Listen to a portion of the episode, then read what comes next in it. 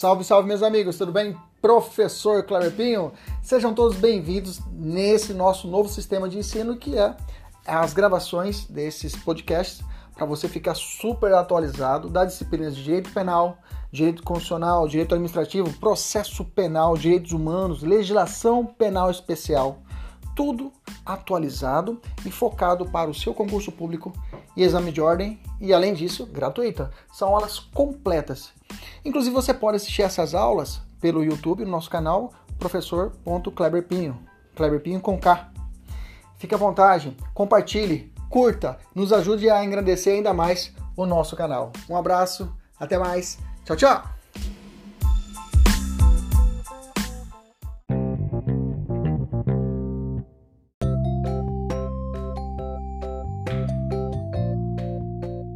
Salve, salve, meus amigos! Professor Kleber Pinho! Começando a nossa gravação hoje a respeito da disciplina de Direito Constitucional. Vamos trabalhar um ponto específico. Eu vou dizer constitucional barra processo penal, tá? Constitucional barra processo penal. Vou até corrigir aqui meu material aqui, pode até corrigir seu material. Direito Constitucional barra processo penal. Pode dar print aí, mandar no YouTube. Obrigado, Ingrid. Já, me, já, já, me, já, já colocou ali no, no, no, Instagram. Obrigado, eu agradeço. Pode fazer isso aí. Dá print na aula, joga lá no Instagram, promove e ajuda a promover o nosso canal. Então nós temos o seguinte, a ideia que nós vamos trabalhar agora é a parte de direito constitucional e processo penal, beleza? Tranquilo? Lembrando os alunos que estão assistindo a aula, se quiser alguma, alguma dúvida, alguma questão pontual, manda no WhatsApp que depois eu posso responder, tá? Ou no final da aula eu vou abrir para você abrir fazer alguma questão, algum questionamento depois que a gente terminar a gravação. Bacana? Beleza? Então vamos lá, então. Então, vamos até o artigo, artigo 5 inciso 56, fala o seguinte, ó. São inadmissíveis no processo as provas obtidas por meios ilícitos. De novo, são inadmissíveis no processo as provas obtidas por meios ilícitos. Primeiro ponto. Quando a Constituição fala isso, são inadmissíveis no processo. Ela está falando qual processo? Só processo penal? No processo civil é inadmissível prova ilícita ou é admissível prova ilícita? No processo trabalhista? No processo administrativo? No processo tributário? Resumindo, quando a Constituição fala, quando ela determina no processo, é âmbito, qualquer âmbito processual. Tanto processo penal, processo civil é inadmitível, processo trabalhista é inadmissível prova ilícita. Bacana? Tranquilo? E aí, entrando no CPP, entrando no CPP, eu tenho o artigo 157. Artigo 157. Vamos fazer esse bate-bola. Vamos falar Constituição e CPP. Vamos fazer essa, esse bate-bola, tá? Normalmente você não encontra essa matéria de tão, tão profundidade. Quando o professor de constitucional, ele trabalha só o constitucional. Quando é, é, é processo penal, é só processo penal, tá? Isso, provas de direito, bacana? Provas de direito, tá? Prova lista, prova de direito, bacana. Isso aí, galera. Prova do direito. Então, nesse caso, é tanto. Então, o professor. E nós não, nós, como a gente tem essa, esse, esse fluxo, a gente vai trabalhar tanto a parte de processo constitucional e a parte de processual, processual penal e como que cai no concurso. Então, eu tenho. Tem uma parte da doutrina que faz diferença entre prova ilícita e prova, il, é, é, é, prova ilegítima, tá? A prova ilícita, alguns também chamam de prova ilegal, tem a prova ilícita estrito senso e a prova ilegítima. Professor, isso está na lei? Não está na lei, tá? Não está na lei. Não está na lei. Mas eu digo a você, a maioria das hipóteses que nós temos de prova ilícita, aliás, quando cai na prova, quando te pergunta se é prova ilegítima ou prova ilícita, é prova ilícita, tá? A maioria das situações são provas ilícitas. As provas ilícitas são aquelas obtidas mediante a ofensa às normas de conteúdo do direito material, ok? Aí você fala para material, como assim? É que está estabelecido na norma, dividido uma norma estabelecida de forma positivada.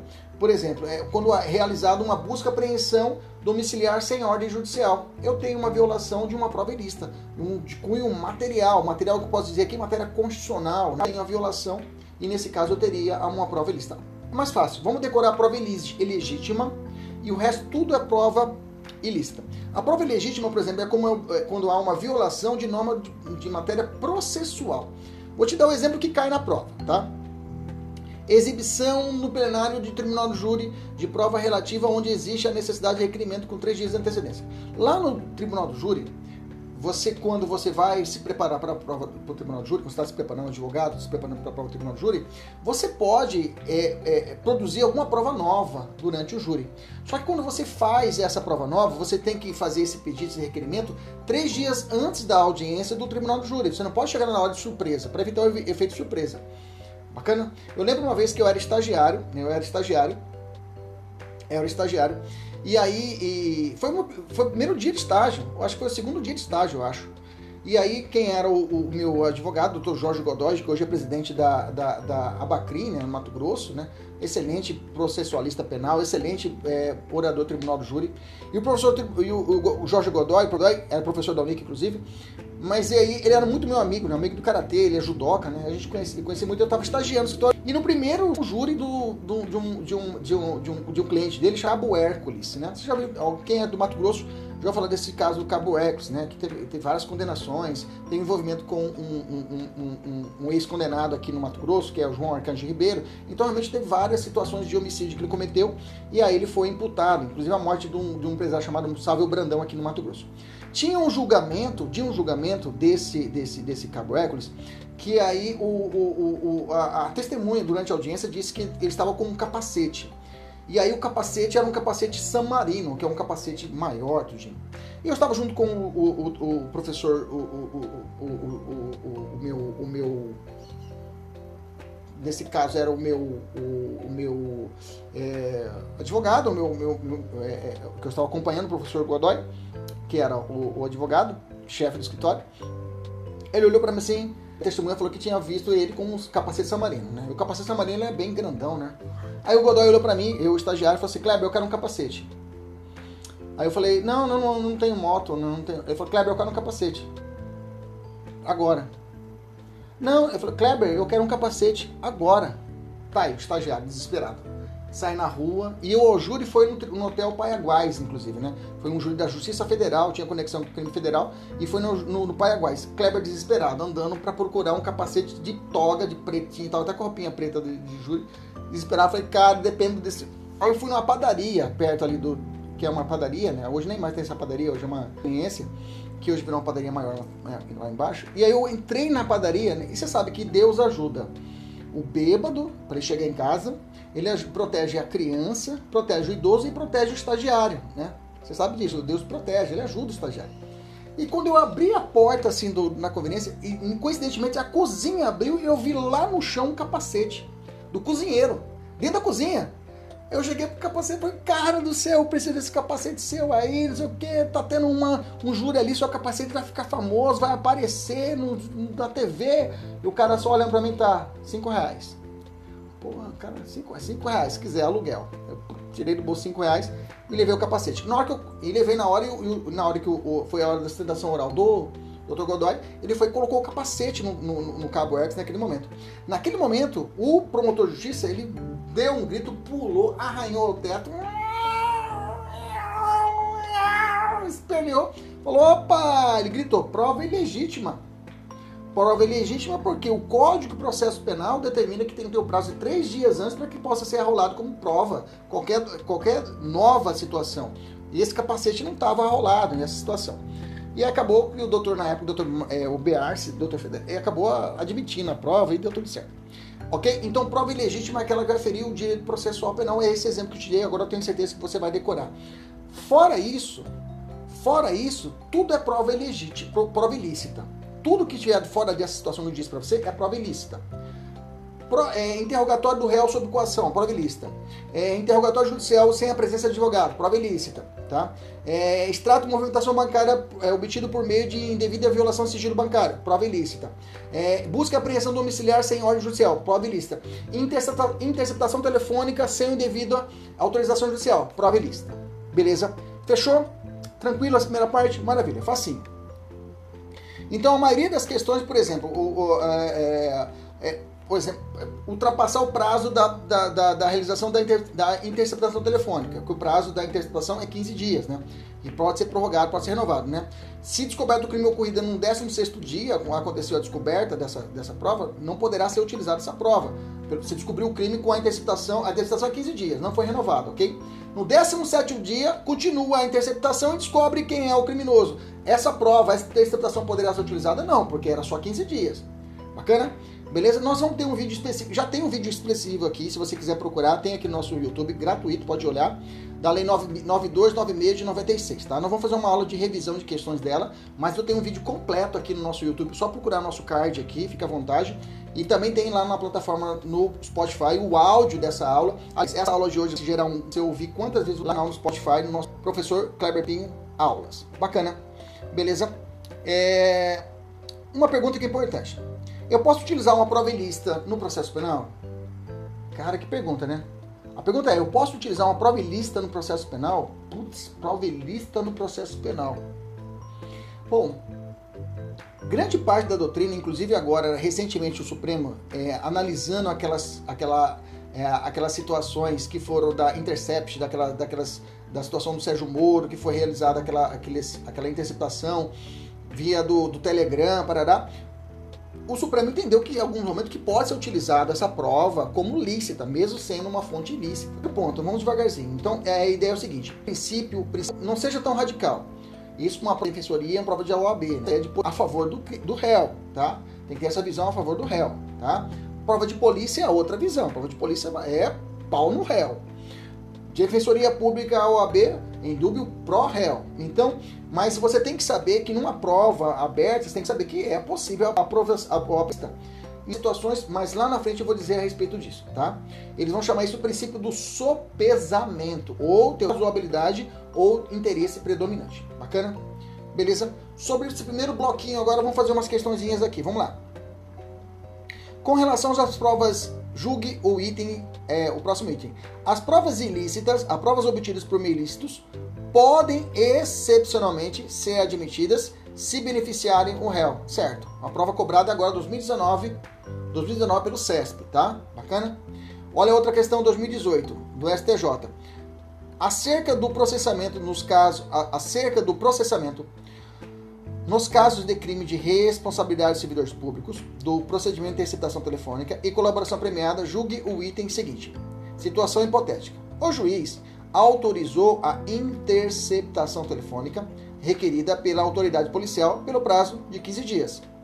Sem que houvesse a prorrogação, as diligências continuaram e no 17º dia a autoridade conseguiu obter provas contra o investigado assertiva? É a pergunta. Nessa situação, as provas colhidas por meio da interceptação telefônica são consideradas lícitas, uma vez que no processo penal prevalece o princípio da verdade real. Não. Só vai prevalecer prova ilícita, gente, se for em favor do réu, tá? Professor, por que isso, professor? Por que eu não posso usar uma prova ilícita em desfavor do réu? Porque o nosso sistema, o nosso sistema utilizado para o direito penal é um direito penal mínimo, tá? Um direito penal mínimo. Então, todas as garantias, os garantias do penal devem ser ainda protegidos. Então, nesse sentido, um briga com o direito penal não briga comigo. É a nossa estrutura de direito. Bacana. Beleza. Vamos avançar. Vou deixar mais uma questãozinha aqui, mas aí o pessoal da mentoria vai fazer. Se você quiser fazer parte da nossa mentoria, entre em contato conosco, tá? Você recebe uma apostila com material bisurado, com questões para você resolver, e aí você vai desenvolvendo seu raciocínio passo a passo. Teoria e questão, teoria e questão. Bacana? Uma teoria que é a teoria das provas derivadas das ilícitas ou provas ilícitas por derivação, tá? É uma teoria, o nome é bacana, chama Teoria dos Frutos da Árvore Envenenada teoria dos frutos da árvore envenenada. Bom, em 2008 a, a, houve uma mudança do Código de Processo Penal que inadmitiu essa, essa prova que é derivada de uma origem podre, digamos assim. Não posso utilizar uma prova como lícita se a origem dela é ilícita. Acabei de dar um exemplo da questão. Quer dizer que, por exemplo, se o juiz determinou que a autoridade policial possa realizar a interceptação pelo prazo de 15 dias Bacana. Beleza. Não teve prorrogação. E a prova colhida, a veracidade no telefonema e continuou o grampo, continuou o grampo, mesmo sem autorização judicial, continuou o grampo, mesmo sem autorização judicial, e o cara liga e fala: Olha, eu matei fulano de tal. E a polícia fala: Puta, conseguimos a confissão dele, conseguimos pegar ele aí na interceptação. Veja, essa prova, mesmo sendo idônea, sendo é uma prova, é uma prova da confissão, ela pode ser usada no processo penal? Aí a pergunta é: a origem dela é podre? A origem dela é podre? Aí você vai dizer, putz, é podre, porque a, a interceptação que foi autorizada já tinha esvaído o seu prazo. Já tinha esvaído o seu prazo, já tinha encerrado. Então, a partir dali, do 16º dia, 17º, 18º dia, a prova que fosse escolhida era ilícita. Então, nesse caso, essa prova por derivação é considerada também ilícita. Bacana? É a teoria dos frutos da árvore envenenada. Bacana? Muito utilizado nas provas de concurso público e exame de ordem, tá?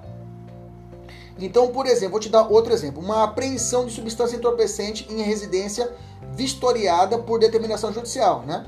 Digamos que foi autorizada a realização dessa, dessa vistoria por uma busca apreensão domiciliar devidamente autorizada pelo juiz, tá? Devidamente autorizado devidamente autorizado pelo juiz. Não terá valor probatório acaso informação que possibilitou a expedição do mandato de busca e a descoberta da droga tenha sido obtida por meio de escuta telefônica. Aí, nesse caso, será ilícita. Óbvio, né? Bacana. Uma coisa é, é, é, viciar o magistrado e outra coisa é viciar. Dizer que a prova é ilícita não quer dizer que o magistrado ficou, ficou viciado, tá?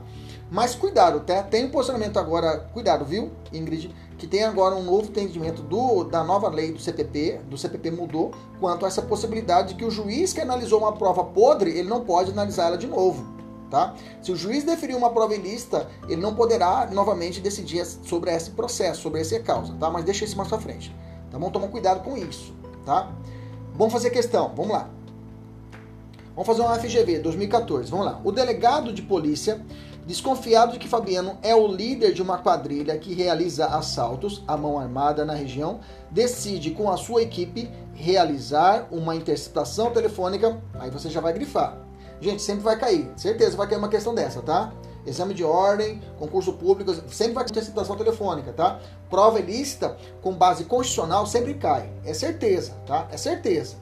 Então fica atento. Você já vai grifar, olha lá é, realizar uma interceptação telefônica sem autorização judicial. Você já grifou. Você já fatiou. Aí você continua lendo a questão. Durante algumas semanas, escutaram diversas conversas por meio das primo o local onde a res furtiva, a res furtiva é coisa roubada, coisa furtada, era armazenada para posterior revenda. Com essa informação, o delegado de polícia representou pela busca e apreensão a ser realizada na residência suspeita, sendo tal diligência autorizada pelo juiz competente. Para lá. Você está me dizendo, professor, que eles fizeram uma, uma interceptação telefônica sem autorização judicial. Bacana. Prova podre.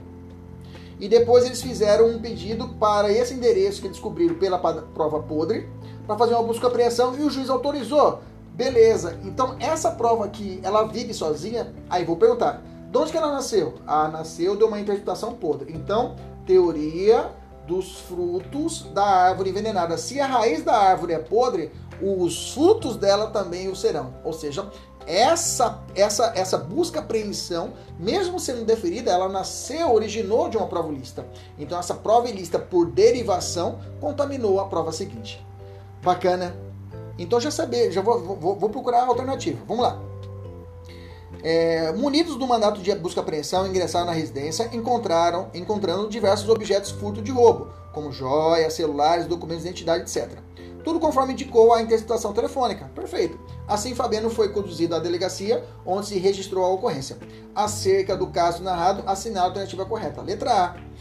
A realização da busca e apreensão é admissível. Beleza. Houve autorização prévia do juiz competente. Beleza.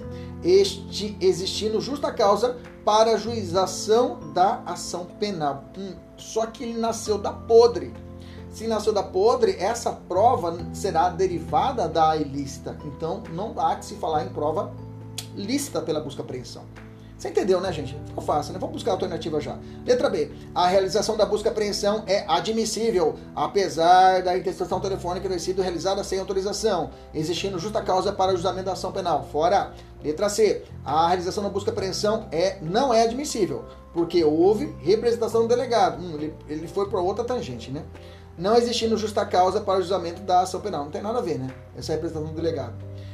D. A realização da busca apreensão não é admissível, pois derivou de uma interceptação telefônica lícita, ilícita, aplicando-se a teoria dos frutos da árvore envenenada, não existindo justa causa para o julgamento da ação penal. Olha que maravilha! Essa aqui eu chamo que é a, é a famosa questão educativa. É o examinador que ele quer. O examinador ele fala, é, é o ego do examinador, né? Eu sou foda pra caralho. Eu sou o cara. Eu vou fazer uma questão, galera. Ele, o examinador, né? O professor. Na sala dos professores lá na FGV. Cara, eu vou fazer uma questão aqui que eu vou mostrar pra gurizada que eu sou foda.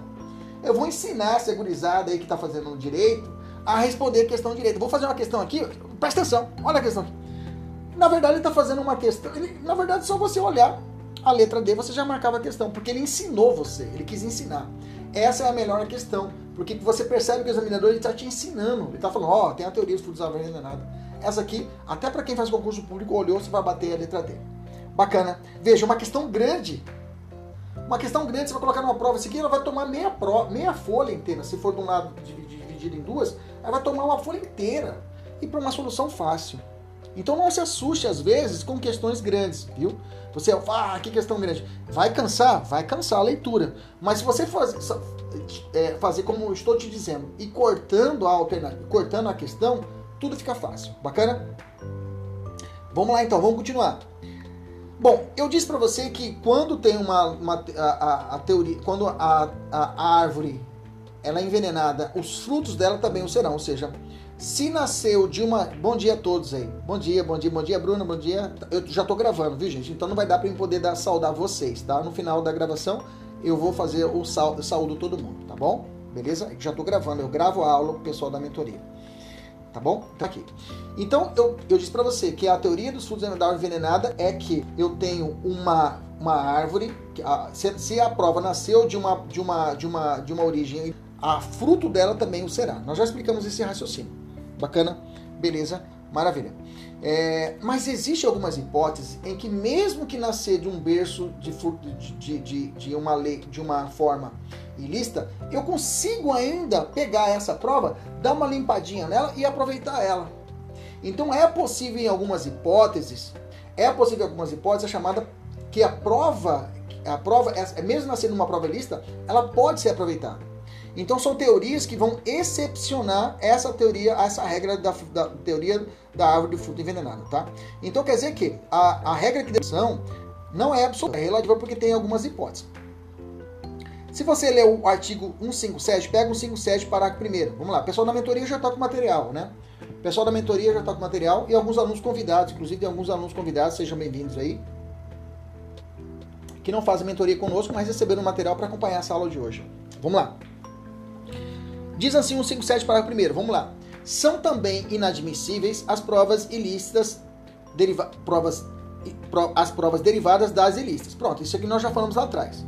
A teoria dos frutos da árvore envenenada. Vírgula. Salvo, ou seja, é possível aproveitar, quando não evidenciado o nexo de causalidade entre umas e outras, ou quando as derivadas puderem ser obtidas por uma fonte independente das primeiras. Então eu tenho duas hipóteses. Uma quando não tiver nexo de uma para outra e quando ela poder ser, ser derivada de uma fonte independente. Cara, isso é difícil. Isso é difícil. Até os ministros supremos, às vezes, eu vejo eles pedalando isso aí, umas decisões lá, você olha assim, ele, você não entende quando ele está falando de uma espécie e quando está falando de outra tá? Mas eu vou te ensinar de forma simples, é o necessário para você passar no seu exame de ordem, no seu concurso público, tá? Eu vou te mastigar para você. Ainda tem o parágrafo segundo, que é também uma outra hipótese, considerando-se ele explica o que é fonte independente, né? Considera-se fonte independente aquela que, por si só, seguindo os trâmites típicos e de praxe próprios da investigação ou instituição criminal, seria capaz de conduzir o fato objeto da prova. Então vamos lá. Então vamos falar, vamos dividir em duas partes. Vamos falar primeiro da fonte independente e depois nós vamos falar a respeito desse, dessa ausência de nexo, tá? Então eu tenho que o, é, é, isso tudo, essas fontes independentes, essa fonte independente, essa situação dos, do par primeiro é tudo importado do direito é, estudinense, né? Estudinense, direito dos Estados Unidos, né? Estudinense, né? Lá dos Estados Unidos. Então a gente tem uma importação do, do, modelo americano, muitas coisas. A teoria dos frutos da árvore envenenada é uma teoria americana, né? Então a gente adapta muito isso. Então eu tenho essa, essa, essa teoria americana, essa fonte independente, que é essa teoria americana que foi aplicada no Brasil e é ela adaptada, tá?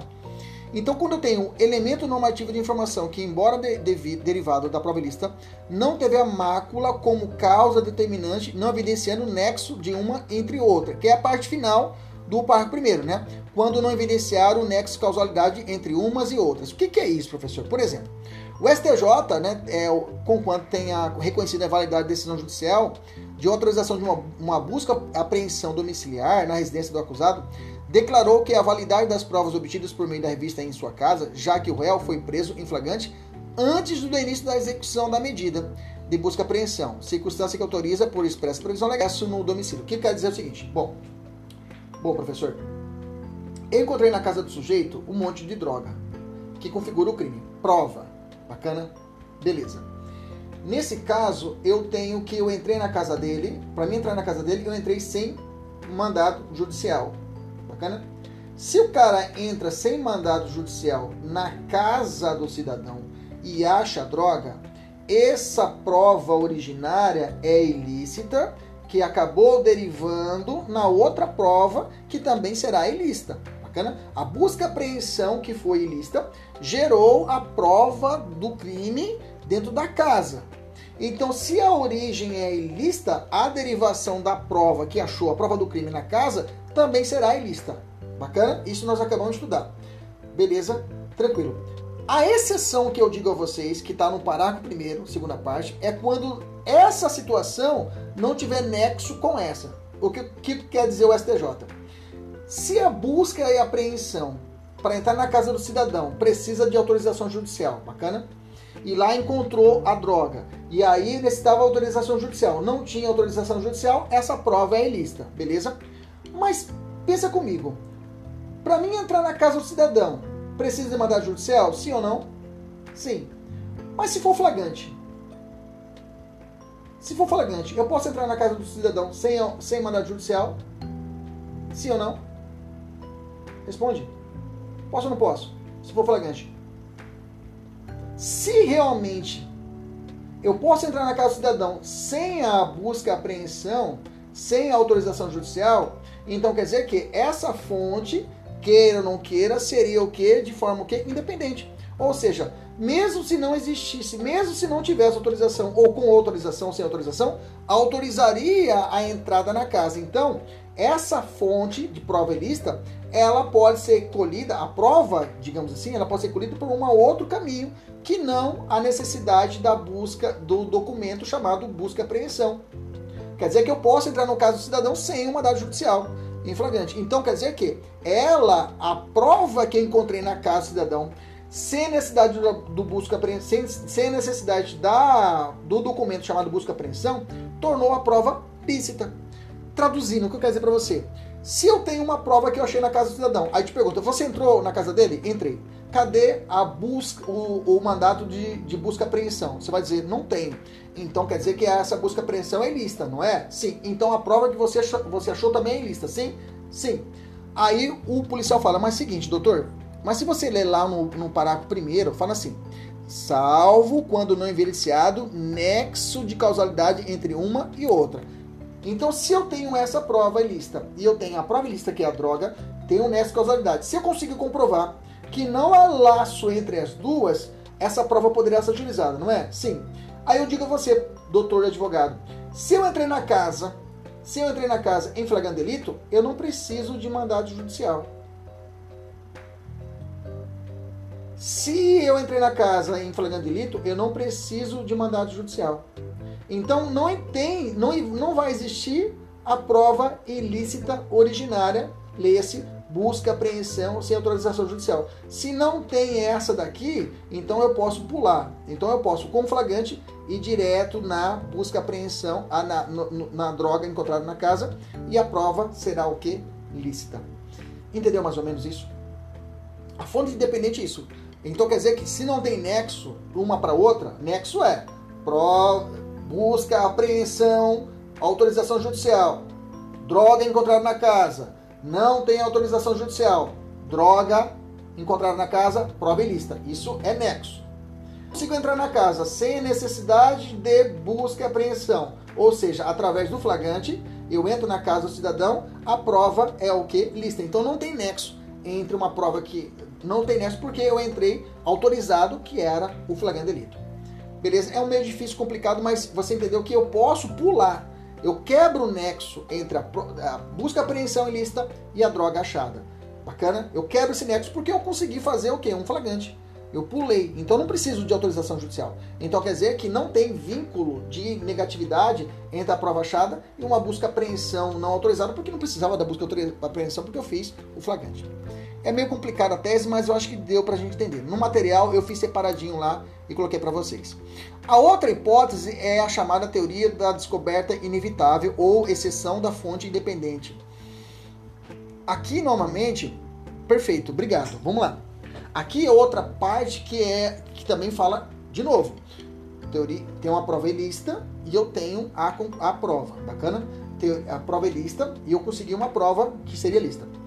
Esse caso, a teoria da fonte independente, vem de um caso americano, tá? Um caso americano. Agora eu não, eu não juntei aqui o caso americano, mas tem um caso. Eu não sei se foi um caso nos Estados Unidos. E aí o que aconteceu? Uma menina foi sequestrada e foi estuprada e foi morta. Bacana? Sumiu a criança. E aconteceu o seguinte: a polícia começou a investigar, fazendo um grande cerco na cidade, começou a fazer a procurando, procurando é, passo a passo perto da cidade. Foi procurando, procurando até achar, até achar a criança. E nisso tinha um cara que não ao redor da cidade que era suspeito, né? Os policiais desconfiaram do cara, levaram para a delegacia, riparam o cara na porrada e o cara confessou a morte da criança. Ele falou que tinha matado a criança. Bacana? Beleza? Riparam. Confissão sob coação. Confissão, mas ele conseguiu confissão através da coação. Nesse caso, essa confissão o que não é válida, porque foi utilizada através da confissão. Bacana? Beleza? O, como é que entra essa fonte independente? Ela entra no meio do caminho. A fonte independente é que significa o seguinte: de uma forma ou de outra, de uma forma ou de outra, eles iam encontrar o corpo da criança, eles iam encontrar que realmente esse cara tinha matado a criança. E aconteceu mesmo, porque pelo percurso das buscas, já estavam chegando na casa do sujeito. Pelo percurso das buscas, era inevitável. Só que a polícia pegou o cara antes num bloqueio. Pegou o cara num bloqueio antes. E começaram a apertar ele, começaram a dar porrada nele, e ele confessou. E as buscas já estavam chegando na casa dele. Então quer dizer que era inevitável que iam encontrar o corpo da criança. Inevitável ia encontrar o corpo da criança. Então aquela confissão dele, mesmo que foi sob coação, de uma forma ou de outra, foi válida, porque de uma forma ou de outra iam encontrar o corpo da criança. Então é uma fonte independente. É uma situação que realmente, independente daquela, daquela situação da, da confissão, ia se descobrir. Ia se descobrir que realmente ele é o criminoso, ok? Para nossa realidade no direito brasileiro, eu posso dizer, por exemplo, a situação da, da, da, da descoberta inevitável é, é, é, é do, do, inquérito policial, né? O inquérito policial é uma fonte independente. É uma fonte independente. Independentemente da prova ilícita originária, né? É, eu posso ter a investigação criminal, ela pode sair se fora de uma ideia do processo penal. Deixa eu explicar para vocês, né? Aí, digamos o seguinte, vamos, eu, vou, eu vou seguir meu raciocínio aqui. Se a prova que circunstancialmente, deixa eu ler para vocês o que eu anotei. Se a prova que circunstancialmente decorre de prova ilícita seria conseguida de qualquer maneira por ato de investigação válidos, ela será aproveitada eliminando-se a contaminação. Exige apenas que haja fundada convicção de que a prova, conquanto obtida ilegalmente, seria inevitável descoberta por meios lícitos. A lei atribui validade à prova derivada da ação ilícita quando, embora não exista nexo causal entre ambas, Trate-se de hipótese de descoberta, deve ser a rotina da investigação, levaria à obtenção legal da prova que circunstancialmente foi alcançada por meios é, ilícitos. Bacana. Vamos fazer a questão que a gente consegue entender. Uma questão aqui, vamos botar uma questão do CESP, é antiguinha, 2012, mas dá pra gente fazer aqui agora. Vamos lá. O CPP não admite as provas ilícitas determinando que devem ser desentranhadas do processo as obtidas com a violação às normas constitucionais ou legais. Bacana. Inclusive as derivadas, vírgula, salvo quando não evidenciado o nexo de causalidade entre umas e outras, e, ou quando as derivadas puderem ser obtidas por uma fonte independente. Aí foi complicado que o CESP colocou a letra fria, né? Aí tem que ler a letra fria mesmo da, do CPP. Lembrando que a aula de hoje a gente está abordando tanto a parte processual penal como a parte constitucional. A gente está dando duas disciplinas num ponto só, tá? Mais uma, vamos fazer mais uma. É, conforme a teoria dos frutos da árvore envenenada, adotada pelo CPP, a prova ilícita produzida no processo criminal tem o condão de contaminar todas as provas dela decorrente, devendo, entretanto, ficar evidenciado o nexo de causalidade entre elas, considerando-se válidas as demais, as provas derivadas que possam ser obtidas por fonte independente da prova ilícita. Perfeito. Maravilha. Bacana. Beleza. Vamos lá. Pessoal do online, tudo ok? Dá um feedback para nós. Essas aulas realmente de sábado elas são mais, elas são mais profundas mesmo, que a gente tem que dar profundidade. Dá um feedback para mim. Eu vou deixar para mim falar de serendipidade agora.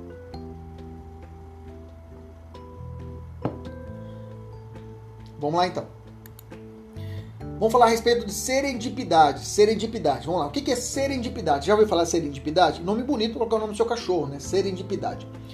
Serendipidade também é chamado de, de encontro fortuito de provas, que nós acabamos de falar lá em cima, tá?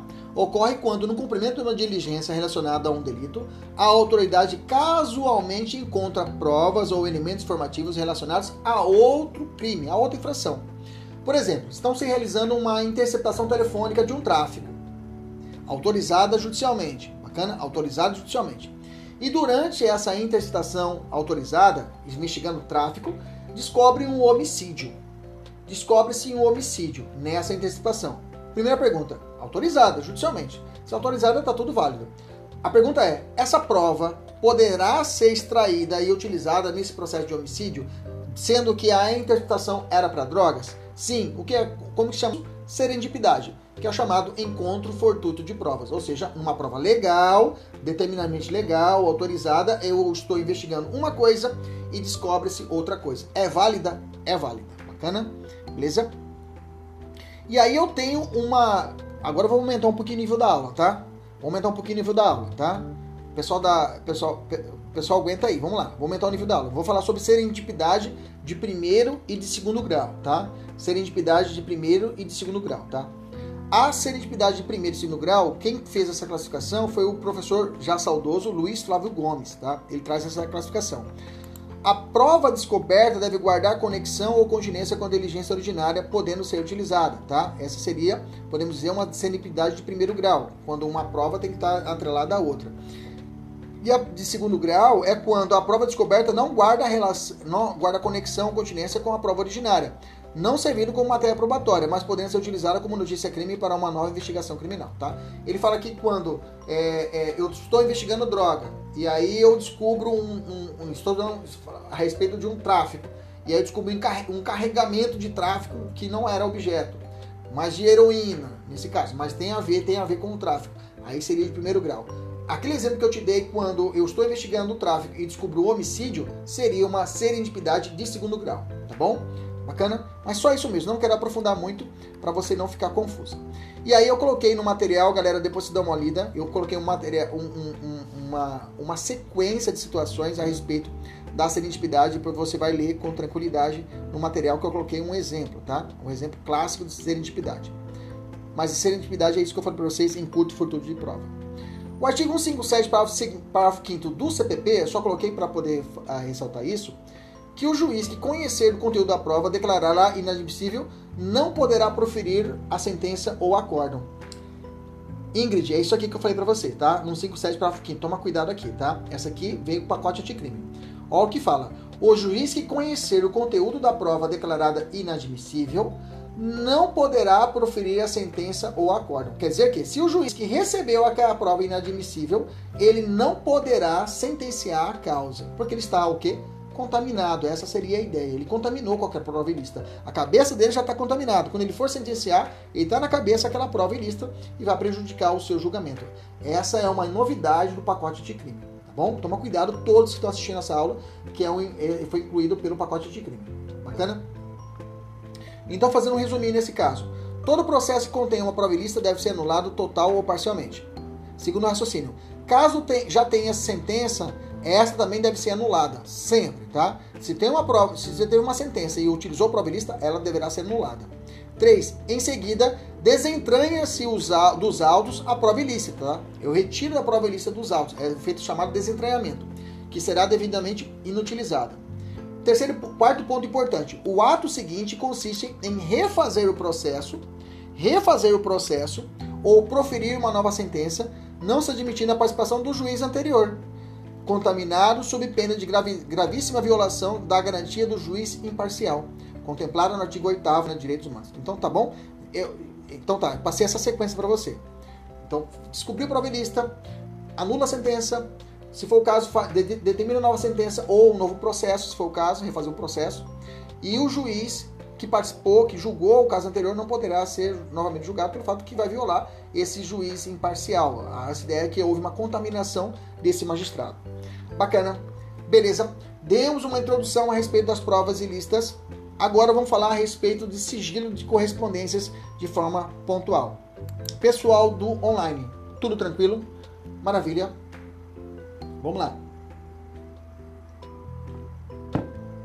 Vamos lá então. Sigilos, sigilo da correspondência. Eu vou falar sigilo da correspondência, nós vamos entrar em. Deixa eu soltar aqui. Nós vamos trabalhar agora sigilo da, das correspondências. Nós vamos falar de WhatsApp. Nós vamos falar de computador de servidor público. Nós vamos falar de muita coisa boa. Fique comigo. Vamos lá então.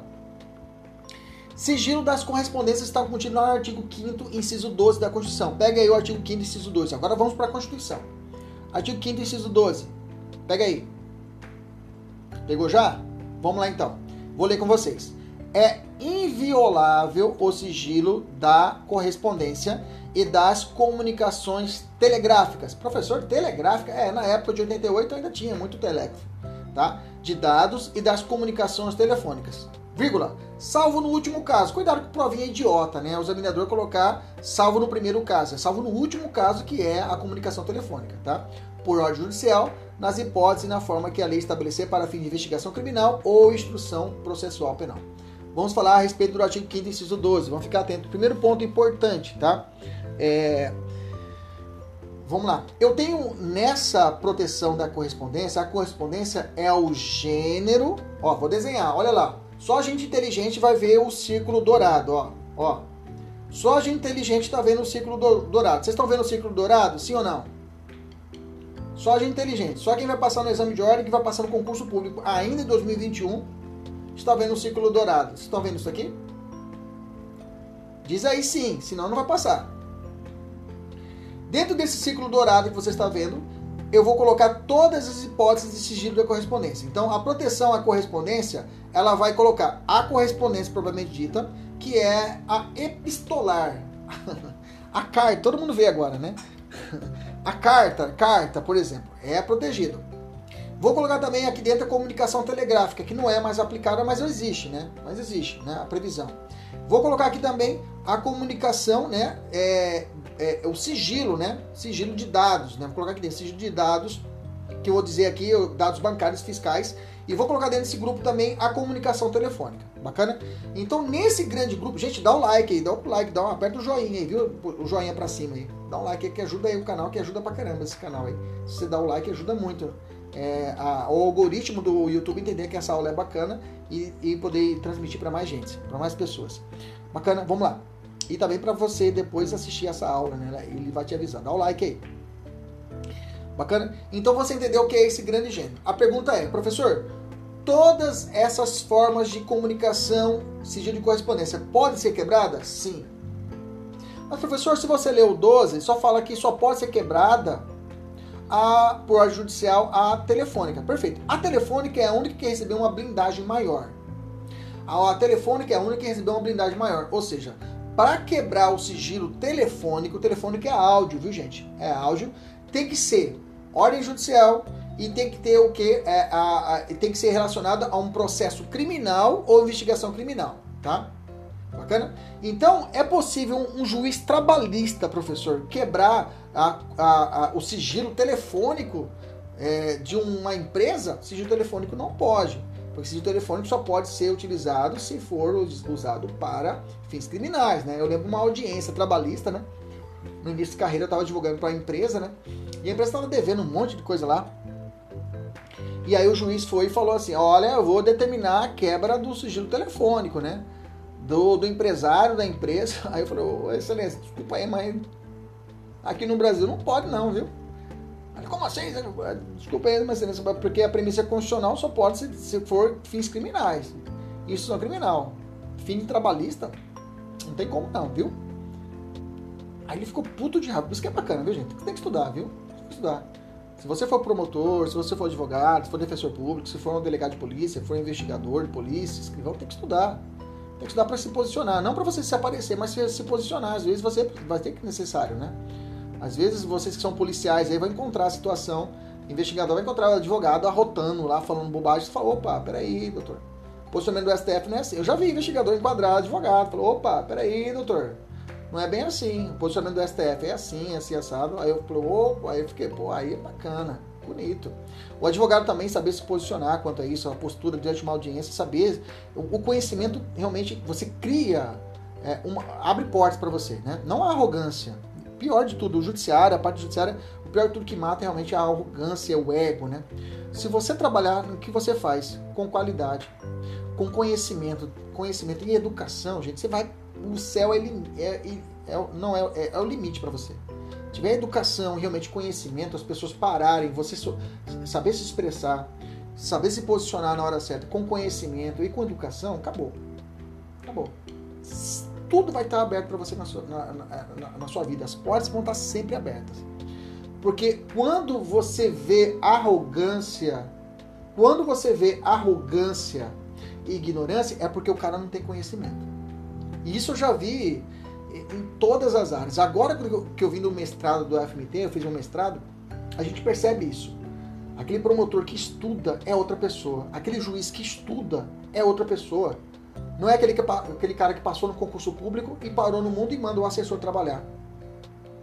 Então, realmente, o advogado que estuda, continua estudando, é outra cabeça. Não é aquela cara que pega só um pendrive fica copiando, colando matéria e falando achismo na audiência. Horrível horrível, né?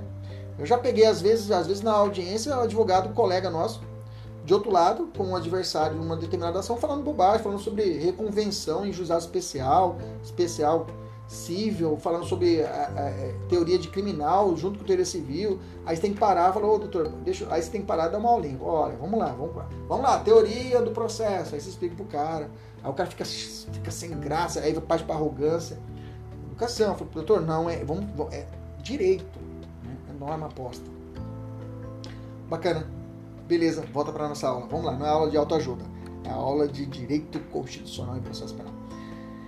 Bacana. Então, o primeiro ponto é esse. É importante nós sabermos a respeito dessas funções. Professor, e a questão telemática, né? Não fala o artigo 12, mas aí eu tenho que a Constituição não falou, mas a lei que regulamenta o inciso, o inciso 12 trouxe isso no parágrafo único do artigo 1 A Lei 9296 de 96, que eu já falei lá atrás, que trata da proteção da interceptação, interceptação telefônica, por exemplo, ela fala lá no parágrafo 1 que a, a, a, interceptação de fluxo de comunicações em sistemas de informática e telemática também, também é protegido. Então, a questão telemática de dados telemáticos, e-mail também é protegida, não pela Constituição, mas pela norma que regulamentou o 12, lá no 9296 de 96, no parágrafo único, artigo 1 Beleza? Maravilha. Bacana. É, esse primeiro ponto, nós demos a introdução a respeito disso, tá? É, não cabe invocar a proteção constitucional da privacidade em relação a registros públicos, tá? Isso aqui é importante. Agora vamos falar muito, muito julgados, fica atento. Um posicionamento do STF fala o seguinte: olha, é, Detran, ah, Detran fala, olha, não posso, vem a autoridade policial, o policial pede é, requer ao Detran informações quanto a, a, a, ao determinado veículo. Quem comprou, quem não comprou, ou, digamos, no, no TRE, sobre o, os, o cadastro de determinado eleitor, para que possa consubstanciar a investigação. E o TRE fala: não, não podemos porque existe um sigilo. Não, não existe isso, tá? Registro público não há que se falar de princípio da privacidade tá? Tem que ser pelo contrário, o princípio da publicidade que deve ser instaurado. Bacana. Beleza. Vamos fazer uma questãozinha aqui da FUNCAB. A inviolabilidade do sigilo de correspondências, das comunicações telegráficas e de dados são absolutas. Gente, dói um pouquinho. Quando você falou, isso que é negócio, né? Você vai começando a estudar, isso que meus alunos, você come, tem que estudar, por isso que eu falo, tem que estudar com guia, tem que estudar com, né? Se você estudar com gosto mesmo, estuda agora com gosto, faz as metas, você começa a mapear. Você olha uma questão e fala, pô, essa aqui eu já fiz, doutor. Para aí, pô, essa aqui não. O professor já ensinou aqui esse negócio de, absoluto, não tem direito absoluto. Opa, vou arriscar já. Já tá errado. Você já marcou a questão, já acertou, já vai para a próxima. Fica mais perto o cheiro da carteira vermelhinha. O cheiro da vermelhinha fica mais perto. O cheiro da sua caneta assinando o termo de posse no concurso fica mais, mais perto. Você sente o cheiro da caneta BIC, ó. Você sente o cheirinho da caneta lá, você assinando lá o seu termo de posse. Você recebendo sua carteirinha vermelha, assinando lá também o seu registro de OAB. Tudo fica mais próximo. Mas se você não se dedicar, meu amigo, não tem como. Você tem que estudar, tem que fazer as questões, faça as nossas metas. Vocês podem perceber, acompanhe nossas redes sociais, 4 e meia, 3 horas da manhã, tá lá, Clebinho fazendo material. Já tem material pronto? Não, eu faço de novo, atualizo para você deixar um. Não, deixa eu deixar mais mastigado para o aluno conseguir fazer. Só quero que você faça a meta. Eu não quero mais nada. Só quero que você sentar a, a bumbum, o bumbum na cadeira, tá? fecha tudo e fique duas horas estudando. Só quero isso. É um tempo que vai doer, mas vai passar. Você vai passar essa fase, você vai lembrar disso e vai dar risada depois. Vai me mandar o WhatsApp, professor, vem aqui, é, passei no concurso aqui em Curitiba, tô, tô mandando a passagem pro senhor, pra sua família, vem pra cá, opa, tô indo aí. Não, professor, passei, já sou, sou, advogado já, sou advogado, vem aqui, vou fazer um churrasco aqui na minha chácara, quero que o senhor compareça. Ô, oh, vou lá, com toda alegria. Vou encontrar com você no fórum, vou apertar sua mão, falar, oh, tenho prazer, ter a honra de ter tido, ter sido seu professor, ter ajudado você nessa caminhada. Mas se você não estudar, meu amigo, Esqueça, esqueça essa vida. O, o, o, a prova não vai ter dó de você. O mundo não vai ter dó de você. Né? Aquela coisa, ah, eu tô não sei o que, ah, não sei o que, não tô conseguindo. Ah. Gente, ah, eu tô com dificuldade. Dificuldade é não ter dinheiro e pagar conta, parceiro. Medo que você tem que ter é medo de você ter conta e não ter dinheiro para pagar. Ou seu filho tiver com uma doença, sua família tiver uma doença. Isso é medo que eu tenho. O resto, parceiro, é café pequeno. Bacana? Hoje eu estou muito inspirado. Né? Vamos voltar para lá, volta para cá. Vamos falar sobre quebra do sigilo. A questão é a seguinte: sigilo bancário, sigilo bancário, medo dos boletos, isso mesmo, tá? Sigilo bancário, vamos lá, quebra sigilo bancário. É protegido pela Constituição? É protegido. O que pega, meus amigos, é você saber quem pode fazer a quebra do sigilo bancário sem autorização judicial. E quais aqueles que precisam pedir para o juiz. É isso que você tem que saber agora tá? Qual que eu posso pedir para o juiz e qual que eu não preciso pedir para o juiz? Vamos lá? Beleza? Eu fiz uma tabelinha para você no material. Vamos lá, fiz para você uma tabelinha no material. Vamos lá.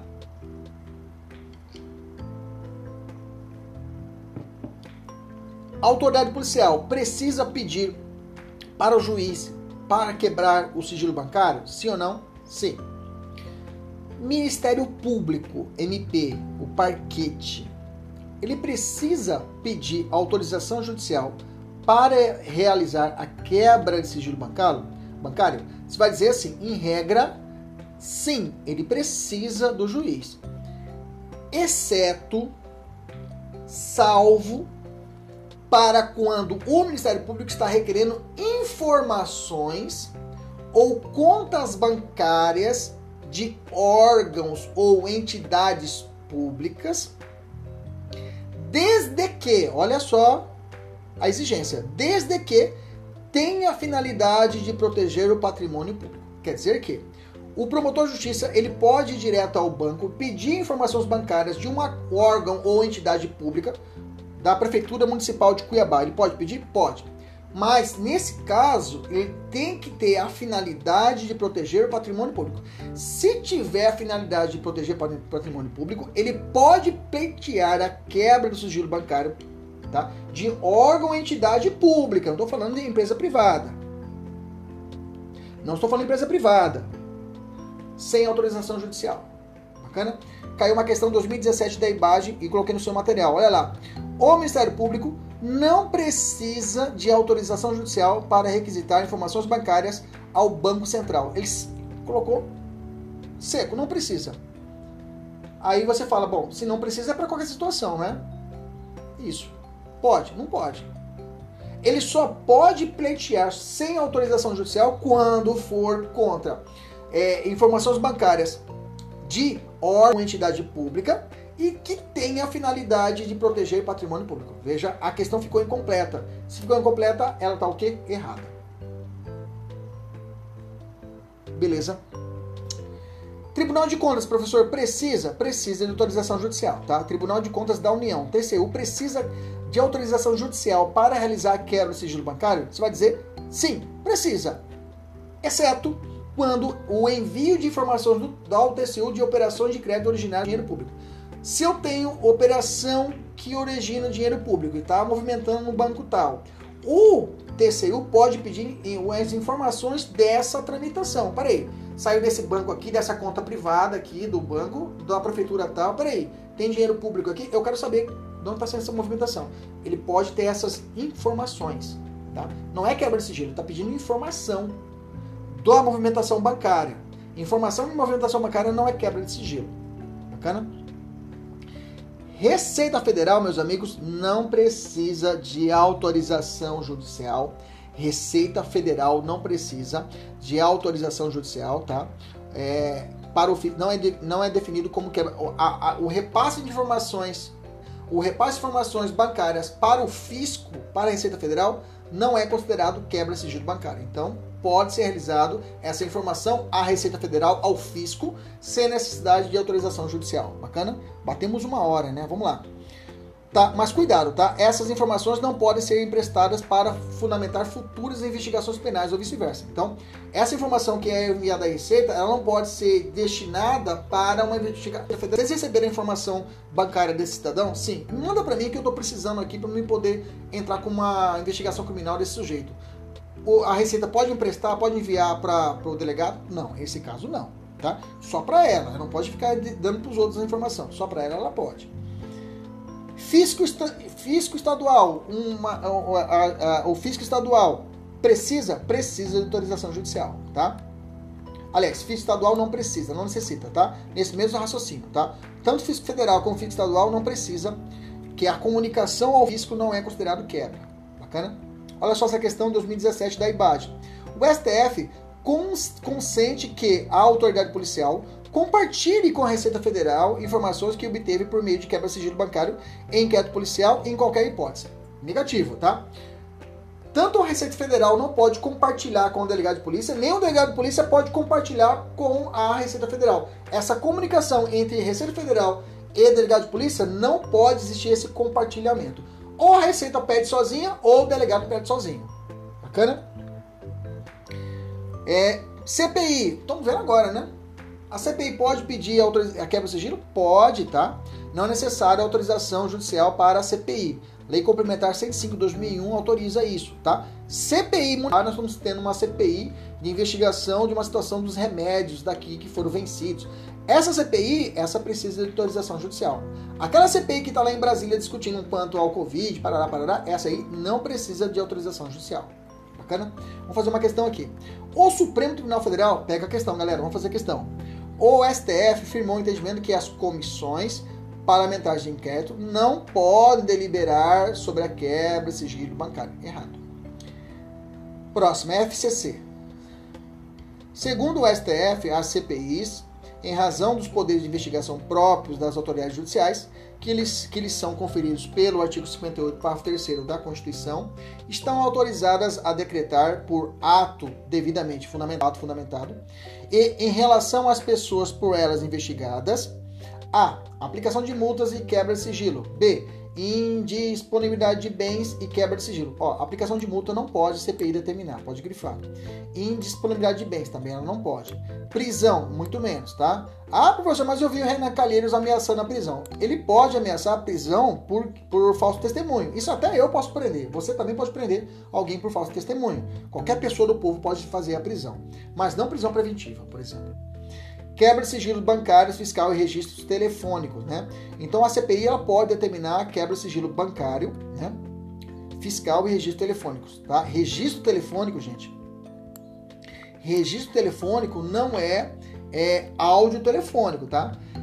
Quando você viu na prova registro telefônico, está falando dados. Dados telefônicos não precisa de autorização judicial até para o delegado de polícia. Registro telefônico é a ligação que foi feita de, de A para B, não o áudio, só o registro das ligações. Bacana? Então a letra D é a correta. Letra E, indisponibilidade de bens e quebra de sigilo fiscal. Bacana? Então a letra a CPI não pode decretar indisponibilidade de bens. Bacana? Alternativa correta, letra D de dado.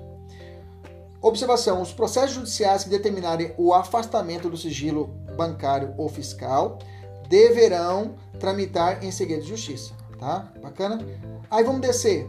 É possível a publicação na página do Senado Federal a divulgação de dados objetivos obtidos por meio da quebra de sigilo determinado por CPI? Não, né, gente? Conseguir os dados da CPI e coloca no site do Senado para dar publicidade. Negativo. Mantém-se o sigilo, tá? Isso, CPI estadual não precisa de autorização judicial para quebrar o sigilo bancário. Não precisa, tá? Ela segue as regras da Justiça Federal. A CPI municipal, essa aí o Supremo Entendimento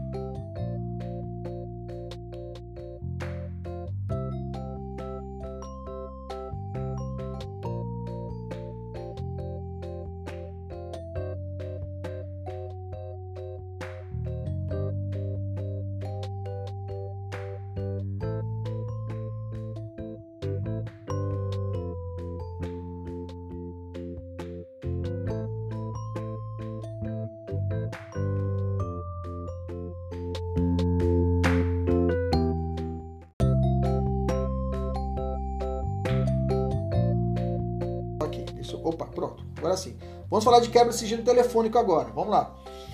Bom, primeiro ponto é muito importante, como eu já falei, não mistura dados telefônicos com o sigilo telefônico, que é o áudio propriamente dito. O áudio só com autorização judicial e tem que ser no âmbito criminal ou de, de ação penal ou investigação criminal, tá? Os dados telefônicos podem ser realizados sem autorização judicial. Eu já disse para você, dados podem ser, por exemplo, a ligação de a me dá o da conta telefônica do sujeito. Vai estar os dados, para onde ele ligou, quando ele ligou, a duração. Isso aí eu posso requerer. O delegado pode requerer isso também. Já botando nesse pacote aí, por exemplo, a, o, o, delegado quer saber a respeito de uma viagem que o cara fez para Cancún. Ele pode requerer a CVC, isso mesmo, CVC, né, que é a empresa de viagens, os dados dessa viagem, para onde foi, para como foi, para quem foi. Ele pode requerer? Pode, tranquilamente. Bacana, beleza, maravilha. Então a interceptação telefônica, essa daí, essa daí precisa, como eu disse para vocês, ordem judicial prévia, tem que ser na forma da lei que é a 929696 e a finalidade tem que ser investigação criminal ou instrução processual penal. Gente, a Lei 9296 de 96, ela trouxe agora com um pacote anticrime, é muito importante que você saiba disso. Inclusive, eu já disse para vocês, nós temos aqui no nosso YouTube e no nosso Spotify, que é o podcast, a respeito dessa lei, e lá eu, eu trago muito claramente a respeito da chamada é, é, gravação ambiental, interceptação ambiental. Professor, o que, que é isso? Né? Lá eu trago muito bem o que seria essa captação ambiental. Mas antes disso, vamos fazer um paralelo a respeito do que é interceptação telefônica, o que é gravação telefônica, o que é escuta telefônica e o que é captação ambiental. Bacana? São quatro espécies desse grande gênero chamado interceptação telefônica. Eu tenho a interceptação telefônica propriamente dita, a gravação telefônica, a escuta telefônica e a captação ambiental. Preparados? pessoal da mentoria vai ter o privilégio que eu fiz uma tabela para você, né? Tabela, coloquei rosinha lá separado, mastigadinho para você. Mas vamos lá. A interceptação telefônica, estrito senso, propriamente dita, o que, que, é isso? É, eu coloquei até, vou falar o um resumo. É a violação de terceiro não participante no sigilo, é a realização por terceiro não participante da conversa. Então eu tenho o seguinte, ó. É, vamos desenhar, né? Vamos desenhar eu tenho aqui né? Vamos lá, rapidão.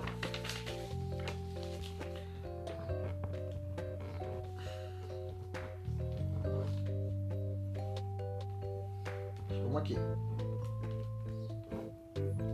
Peraí. Interceptação seria isso aqui, ó.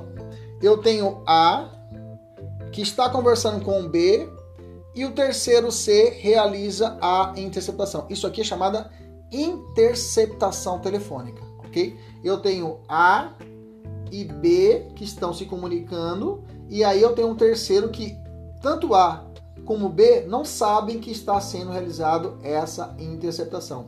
Essa chamada interceptação telefônica. Essa aqui necessita de autorização judicial, não tem conversa, tá? Bacana? Recai aqui a proteção constitucional para ela, tá? Aí eu tenho, né? Você sabe o que significa? Isso que eu aprendi com o professor Pedro Tax, né? Pedro Tax, que é o antigo governador aqui no Mato Grosso, né? Ele é um excelente professor de direito constitucional. Hoje eu estudo muito direito constitucional por ele mesmo, o cara sabe muito. Sabe o que significa aqui, ó, BINA? BINA, né? BINA. BINA significa B que identifica o número de A. Idiota isso, né? B que identifica o número de A. BINA é a abreviação. Ah, professor, eu vou morrer se eu não soubesse disso. Tá bom, você é, é a conversa de bar, né? Você tá no barzinho. Ah, você sabe o que é BINA? O que é uma BINA? Você fala B, que identifica o número de A. Aprendi na aula de processo penal lá com o professor Kleber. Ah, que legal. Isso é a conversa de bar, enquanto você vai petiscando e vai conversando fiado.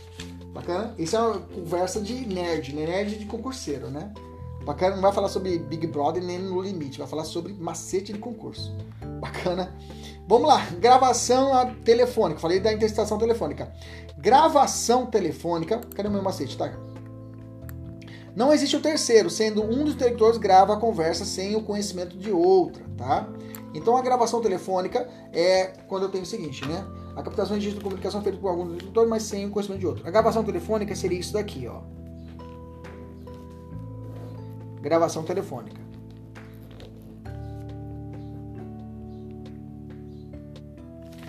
A gravação telefônica é isso aqui.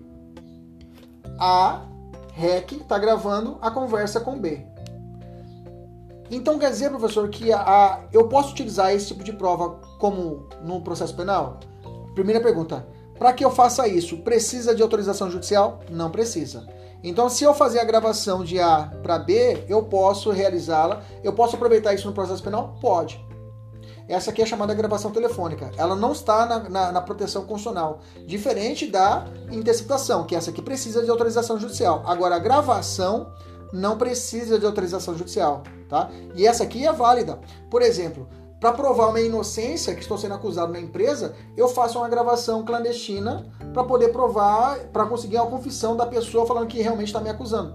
Ou então, essa pessoa está me assediando, tá? A pessoa, crimes sexuais, normalmente dentro de quatro paredes, um assédio sexual, a pessoa prova com a gravação do seu assediador. Então, nesse caso, vai servir como prova.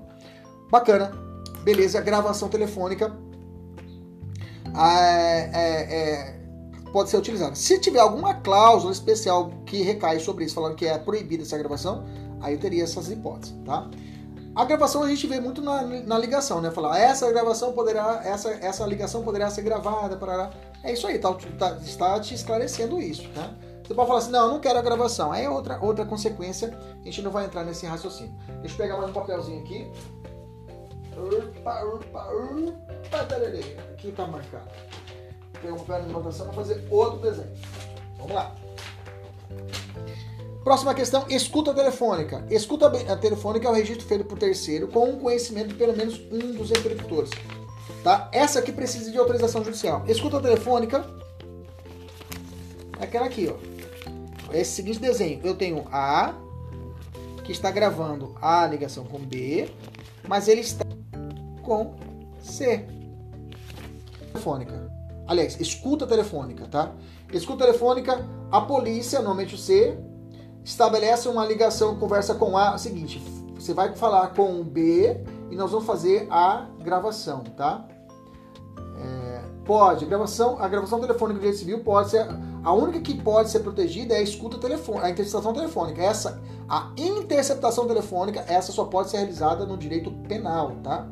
A gravação telefônica não tem essa proteção, então eu posso usar no direito trabalhista. Eu já vi a questão da gravação telefônica no âmbito civil trabalhista, sem problema nenhum, tá? para produção de prova, tá? Bom, isso tem várias divagações, né? Se você olhar, aí você tem que olhar certinho a, a cada, cada ramo do direito a esse respeito, tá? Mas essa daqui, ó, é a escuta telefônica. Essa aqui precisa de autorização judicial, tá? A, ele vai fazer a escuta, ele falou, professor, e aquele negócio do filme que o cara coloca aqui, né? Coloca na, uma, uma, uma, um, um microfone aqui e fecha. Isso aí é escuta, mas não telefônica, mas chamada escuta ambiental. Nós vamos falar tudo isso, tudo que eu falei para você a respeito da telefônica, eu posso fazer a chamada ambiental. Eu adapto tudo para ambiental, da mesma forma.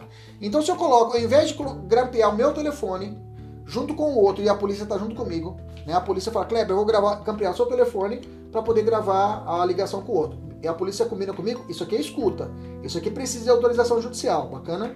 Beleza? Se ele coloca aqui em mim o adesivo para o microfone aqui dentro, para que eu possa conversar. Aquele negócio de filme, né?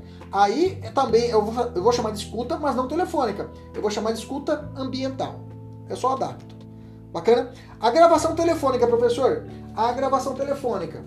Que eu gravei o telefone. Se eu colocar um celular aqui no bolso e gravar a conversa com o sujeito, não é telefônica. Nesse caso, nessa gravação, é uma gravação ambiental. Entendeu? Se eu colocar o gravador dentro ali do ambiente para gravar a conversa minha com o meu chefe que está me assediando, gravação ambiental. Entendemos isso? Se caso é realizado, a polícia entra no escritório de advocacia à noite e coloca um, um, uma, uma escuta no ambiente para ouvir a conversa de A e B. É uma interceptação ambiental.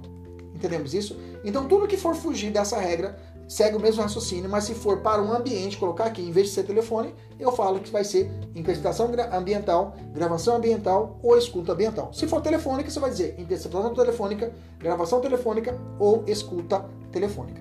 Beleza? Maravilha, adaptou? Aí eu até coloquei no material embaixo, olha lá, interceptação ambiental, coloquei embaixo o material, né, coloquei lá. Interceptação ambiental, mesmo raciocínio eu falei para você. Interceptação ambiental, a polícia com autorização judicial instala um microfone e um gravador escondido no gabinete de um servidor público investigado por corrupção. Ele não sabe dessa situação, uma interceptação ambiental. Escuta ambiental, polícia filma que o determinado empresário ciente da filmagem entrega a quantia de dinheiro exigido por fiscal corrupto. Essa é escuta ambiental. Gravação ambiental, mulher instala uma câmera na casa e filma o momento em que o ex-marido ameaça matá-la é um exemplo de gravação ambiental. Bacana? Tranquilo? Justa causa na gravação telefônica. Eu disse para vocês, eu posso utilizar a gravação telefônica como uma prova válida, né? Quando eu faço a gravação para poder gravação eu gravando a ligação ou uma gravação ambiental, pode ser utilizado? Eu coloquei para você quatro situações. Quando que eu posso usar essa gravação? Veja, não tem proteção constitucional. Não precisa de autorização judicial, a gravação que você já decorou. A gravação que você já decorou. A gravação que você já decorou. A gravação que você já decorou. Não precisa de autorização judicial. Quando eu posso usar essa gravação? Tá aqui, ó. Primeiro, gravação feita pelo réu no processo penal para sua defesa. Prevalece o direito da liberdade em ampla defesa do réu sobre o direito à privacidade. Segunda hipótese que eu posso usar, a gravação telefônica ou ambiental. Quando que eu posso usar? Segunda hipótese Gravação feita em legítima defesa. Gravação feita contra o sequestrador, chantagista, estelionatário. Terceira hipótese que eu vou usar a gravação telefônica. Vamos lá. Gravação feita contra o agente público. Fundamento nos princípios da administração pública. Estelionatário. Né? Opa. É, é, na realidade, o ato do agente não estaria protegido pela privacidade, pois estaria na esfera publicidade. Bacana. Gravação ainda que eu posso usar a gravação telefônica. Gravação feita para documentar conversa e serem utilizadas futuras pro, futuramente como prova, direito de defesa, para impedir, o, o, para impedir de o sujeito negar o que tinha afirmado. Bacana? Tudo isso eu posso usar na, no processo penal. Ou no processo civil também, se for caso. Fechando esse ponto, gravação telefônica, STJ. As comunicações telefônicas do investigado legalmente interceptadas podem ser utilizadas para a formação de prova em desfavor do, outro, do outro interlocutor, ainda que esse seja advogado do investigado.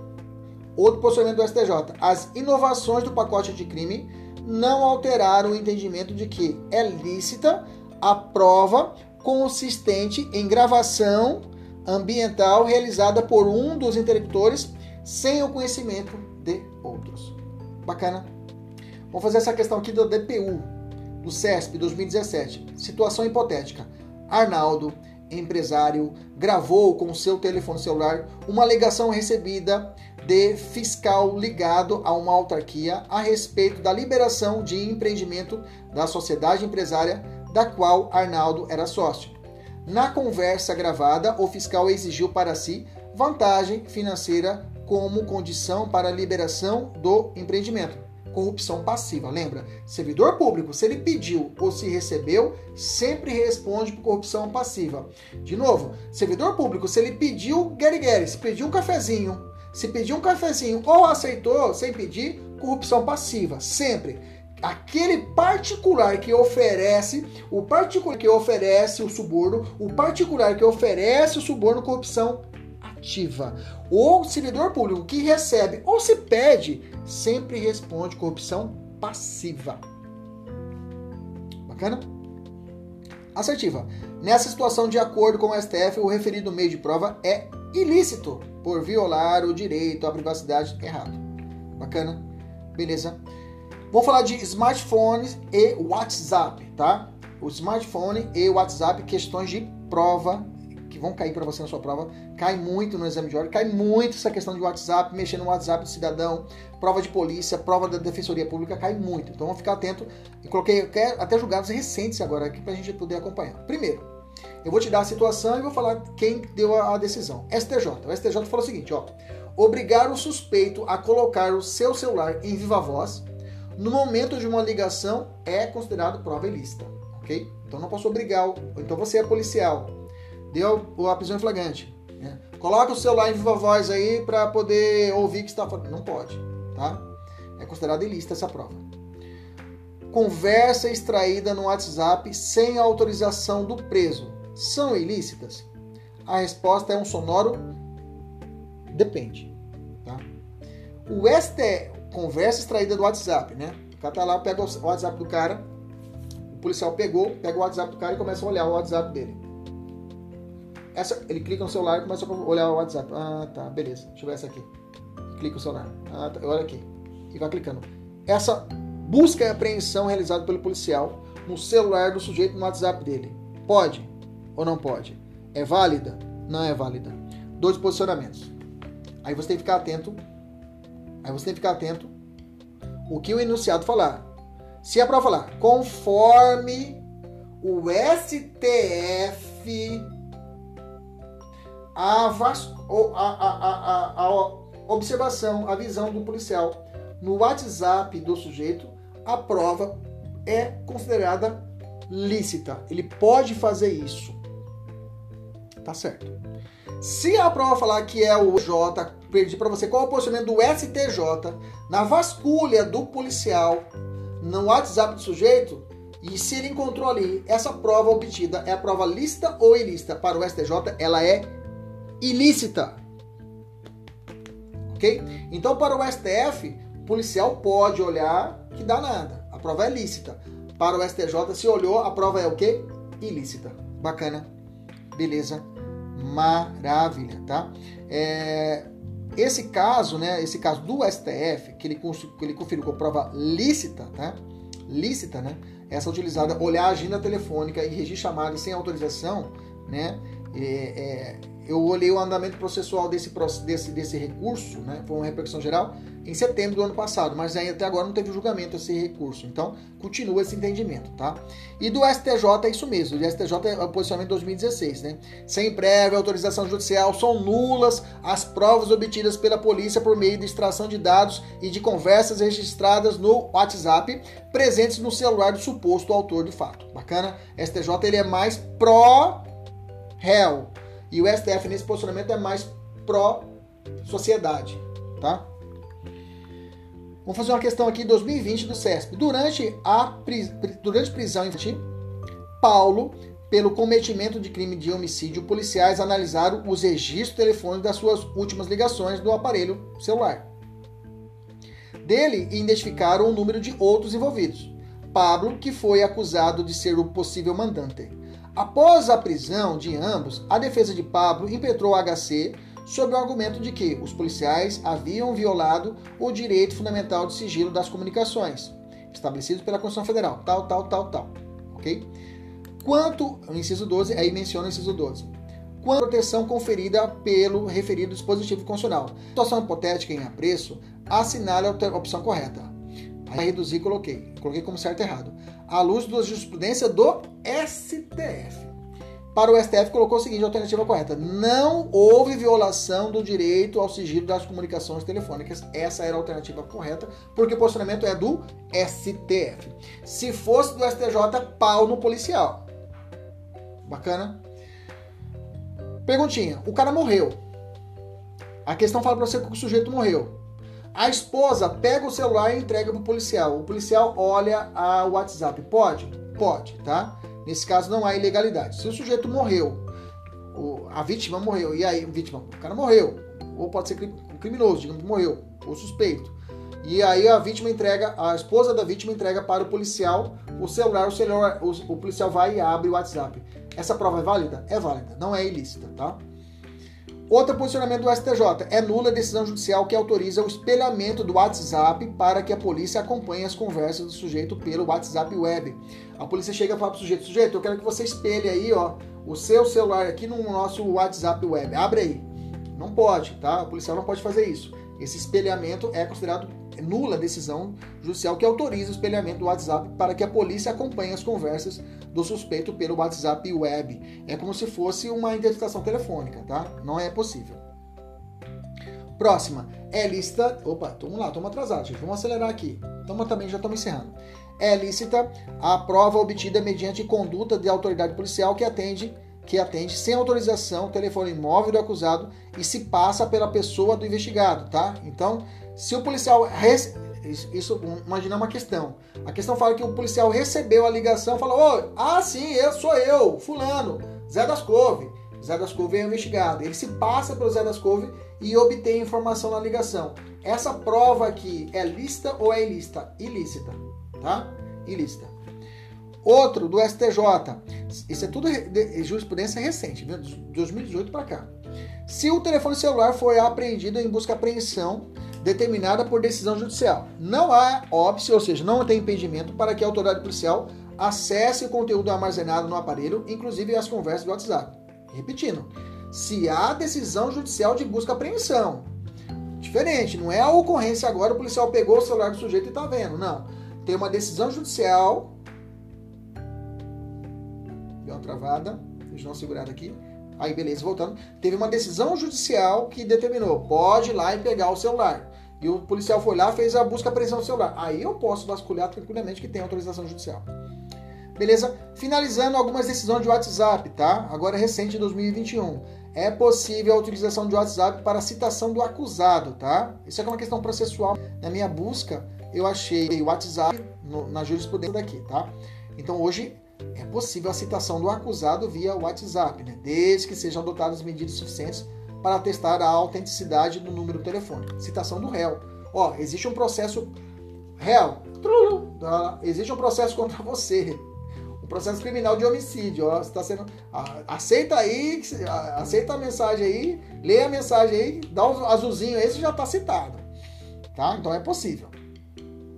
Outro julgado em 2020, que foi julgado pelo STJ, é que não é possível aplicar multa contra o WhatsApp pelo fato da empresa não conseguir interceptar as mensagens trocadas pelo aplicativo que são protegidas por criptografia de ponta a ponta. Então, se a empresa não conseguir interceptar mensagens trocadas que é pela proteção, eu não posso aplicar uma multa contra o WhatsApp. Isso é uma questão mais administrativa, né? mais civil. Mas está aqui. Outra, é juridicamente é juridicamente possível obrigar os provedores de, de aplicação ao fornecimento de IPs e de dados cadastrais de usuários que acessaram o perfil de rede social em um determinado período de tempo, tá? Então é possível por um período de tempo eu conseguir descobrir quem acessou o perfil. Essa essa decisão, né, é do STJ. Depois dá uma lida no rodapé, tá? É um caso de um casal que publicou de livre e espontânea vontade fotos e vídeos de uma rede social adulta voltada para swing, é, chamada sexlog, né? É sem vergonha, povo sem vergonha, né? Postou foto lá de, de, de, casal lá, de troca de casal lá. E aí deu merda, porque pulverizou para todo mundo e aí eles quiseram correr atrás. Ah, não quero mais que seja publicada, tá? Dá uma olhada depois nesse julgado, é interessante, tá no rodapé do material, tá? É, vamos continuar. Gente, se caso, isso aqui é importante, tá? Questão de ECA. Se um pedófilo ele transmite mensagens, vídeos, tá, de criança ou adolescente, tá, por meio de troca de informação, se for via quem eu posso escolher, tipo WhatsApp, eu escolho para onde vai a mensagem, né?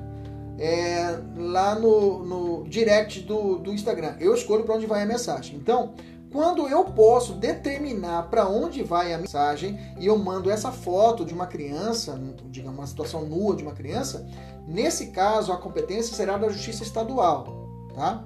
Quando eu consigo selecionar, por exemplo, o WhatsApp ou rede social do Facebook, eu consigo selecionar para quem vai a mensagem.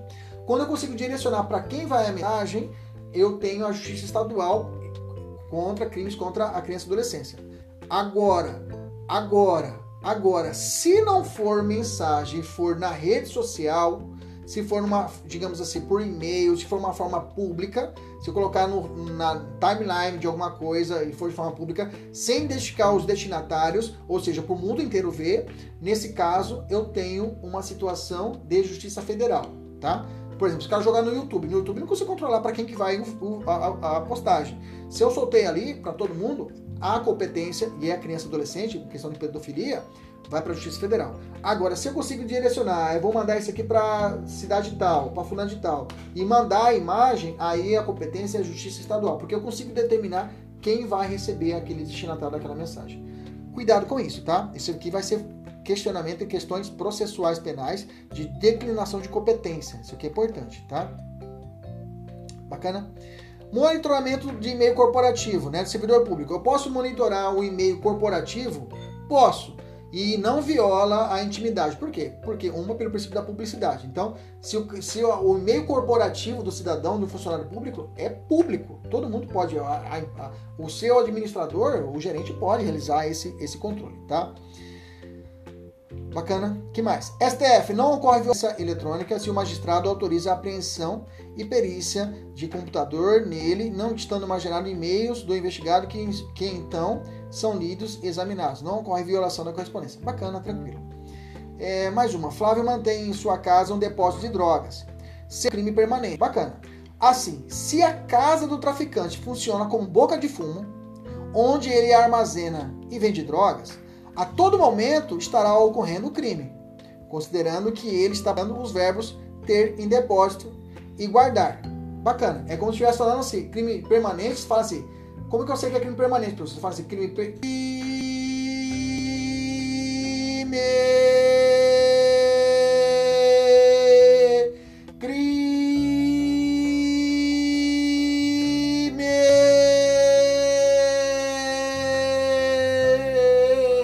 crime permanente é isso. O crime perpetua no espaço. Só lembrar, crime permanente é crime. Continua, o crime está continuando, entendeu? Isso é crime permanente. Então, quando ele está com a droga em casa, o crime está crime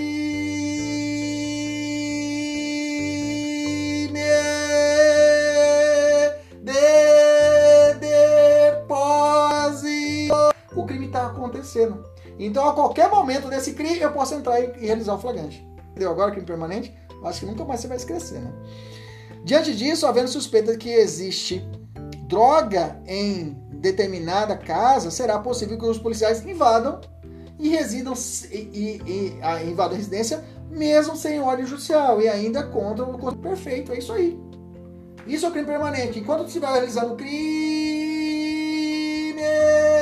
de sequestro. Sequestro é um exemplo de crime permanente. O crime está acontecendo. A qualquer momento eu posso entrar e realizar o flagrante, sem ordem judicial. Bacana? Extorsão mediante sequestro também. Ok? Beleza, tranquilo, maravilha.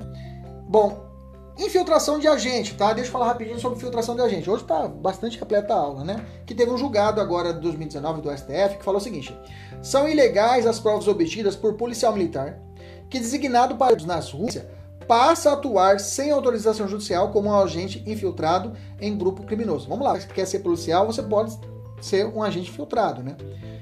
Que acontece nos CIOs, mas na realidade, né? Então, nesse caso, para que você possa realizar a coleta de dados, você tem que ser autorizado judicialmente para infiltrado. O que aconteceu aqui o que o policial ele não estava como agente infiltrado e ele era um agente de inteligência e começou a atuar sem autorização judicial como se assim o fosse. E então as provas que ele foi colhendo não são tidas como entendeu? Um esforço à toa. E aí eu coloquei para vocês aqui, eu coloquei para vocês aqui o qual é, vamos lá. Então voltando aqui. Então é, é, policial infiltrado para ser militar um policial civil ele pode ser infiltrado? Quando que ele pode agir como infiltrado? Na organização. Eu tenho quatro hipóteses no nosso ordenamento. Eu tenho na lei de drogas, tá? Que a principal característica não prevê o prazo máximo, não disciplina o procedimento a ser adotado, tá? Na lei de drogas, no artigo 53, ele prevê a infiltração de agente. Na lei de crime organizado, aqui eu tenho prazo de seis meses, podendo ser sucessivamente prorrogado, e só poderá ser adotado se a prova não puder ser produzida por outros meios. Isso aí no crime organizado, artigo 10 a 14. No ECA, eu também tenho a possibilidade de infiltração de agente, né? O prazo aqui é de 90 dias, sendo, sendo permitida renovações, mas o prazo total da infiltração não poderá exceder a 720 dias, tá? Só poderá ser adotada se a prova não puder ser produzida por outros meios e a infiltração de agente ocorre apenas na internet, tá? Então, do ECA, a infiltração é só na internet. E na lei de lavagem de capitais de dinheiro, lá na lei 13.964 de 2000, gente, eu fiz uma pesquisa, viu? Eu pesquisei para você e coloquei para você no material, entendeu? Por isso que a gente leva tempo, né? Para a gente poder fazer o melhor material para vocês. Eu pesquisei todas as situações de infiltração da tabela mastigado, tá? Na lei de lavagem de dinheiro, por isso que eu vou aumentar o preço da mensalidade da, da, da mentoria. Eu vou, as próximas mentorias vão aumentar o preço, porque né, Brincadeira, vamos lá. Brincadeira não, falando a verdade. Nos próximos.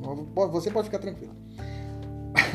artigo 1 parágrafo 6 Na apuração do crime de trata desse artigo, admite-se a utilização de ação de controlada de infiltração de agentes. Bacana? Então, vamos fazer uma questão aqui para poder fechar.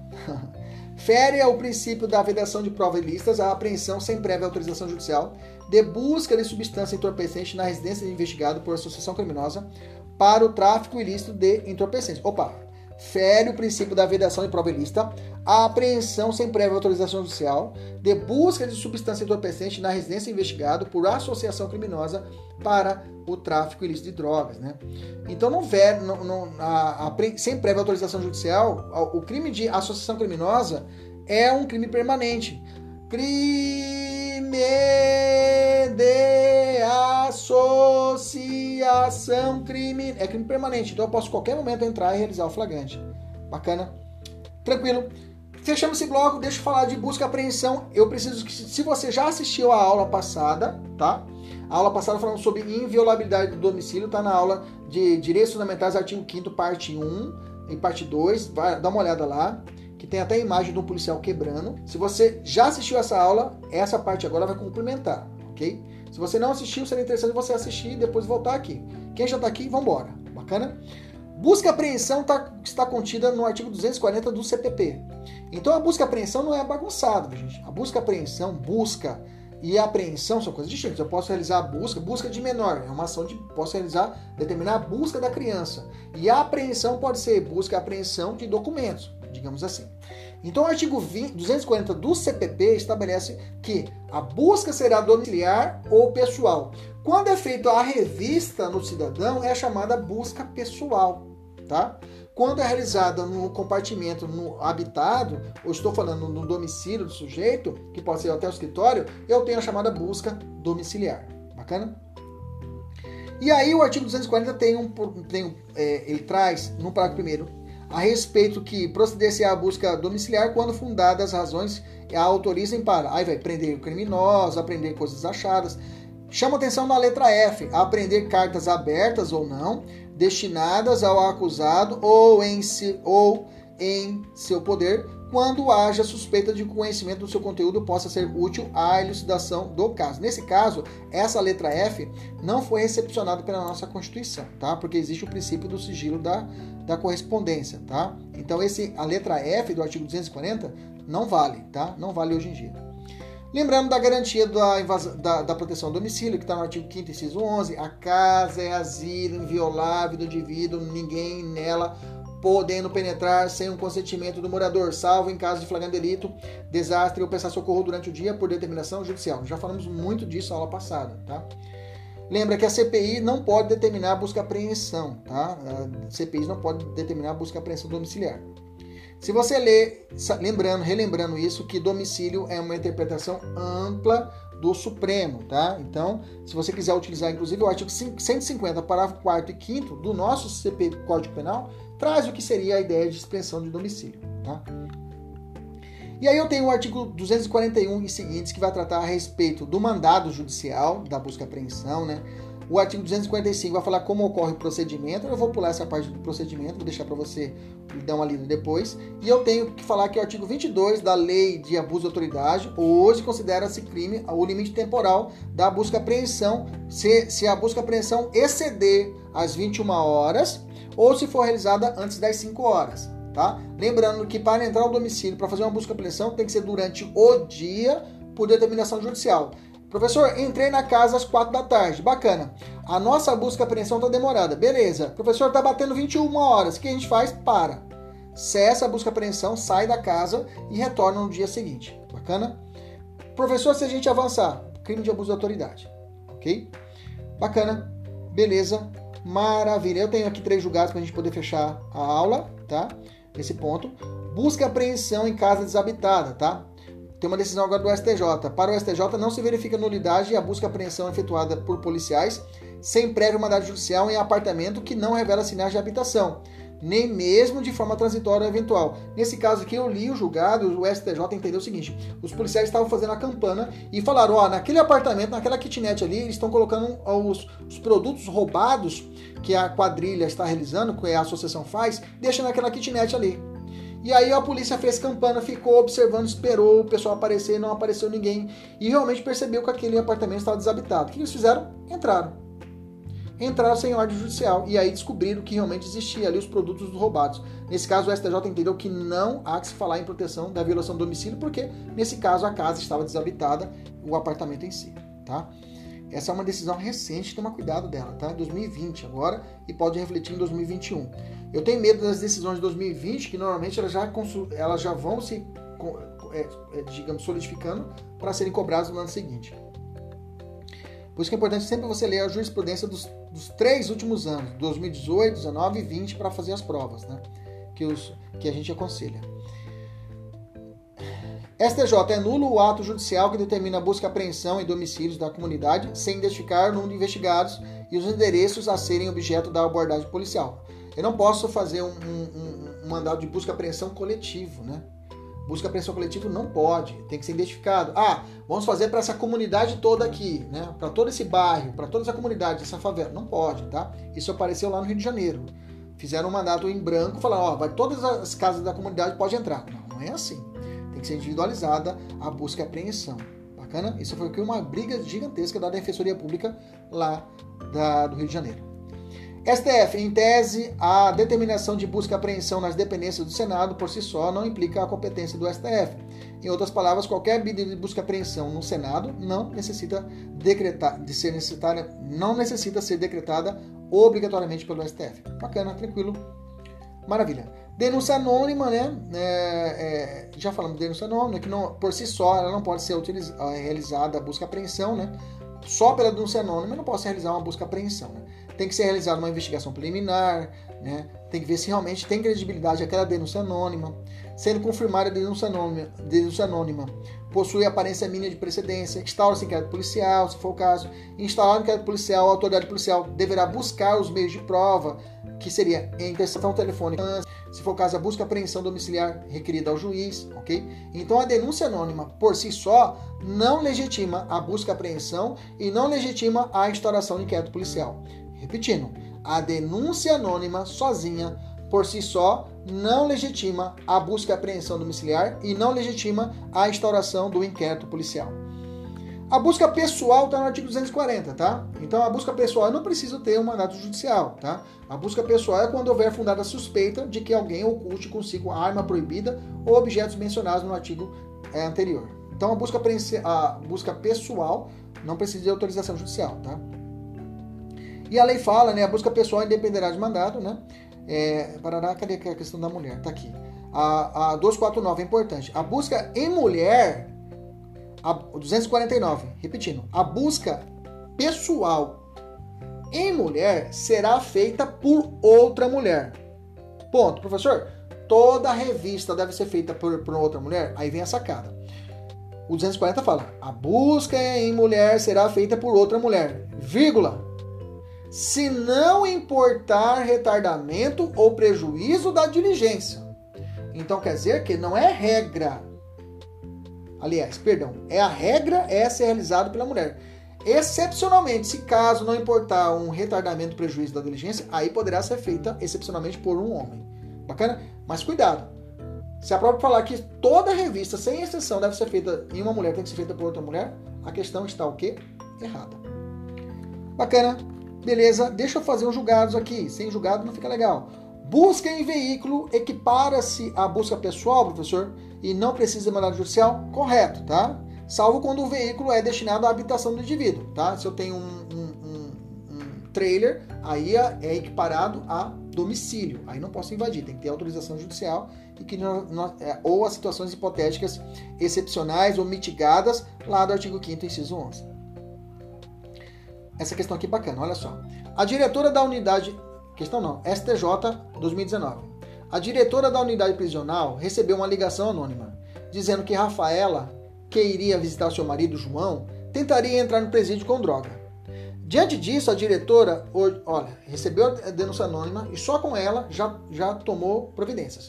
Diante disso, a diretora ordenou que a agente penitenciária fizesse uma revista minuciosa em Rafaela. Na revista íntima efetuada, a agente penitenciária encontrou droga escondida na vagina da visitante.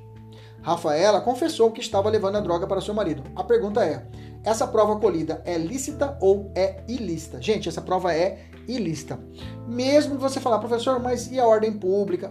Eu não vou olhar a dignidade da pessoa humana, não vou fazer essa, essa ponderação entre da pessoa humana e a prova ilícita. Não é isso a análise. A, o STJ não fez essa análise. O STJ fez a análise seguinte: a denúncia anônima gerada de imediato já gerou uma consequência da revista. O que, que a, a, autoridade deveria ter tomado? Primeiro, ter providências necessárias, ver se realmente aquela realização, se aquele fato realmente é verídico. Segundo, tomar outras providências, se em última instância, em última instância deveria ser a realização da revista íntima. Mas não, já partiu da denúncia anônima, já foi direto para a revista íntima. Ok?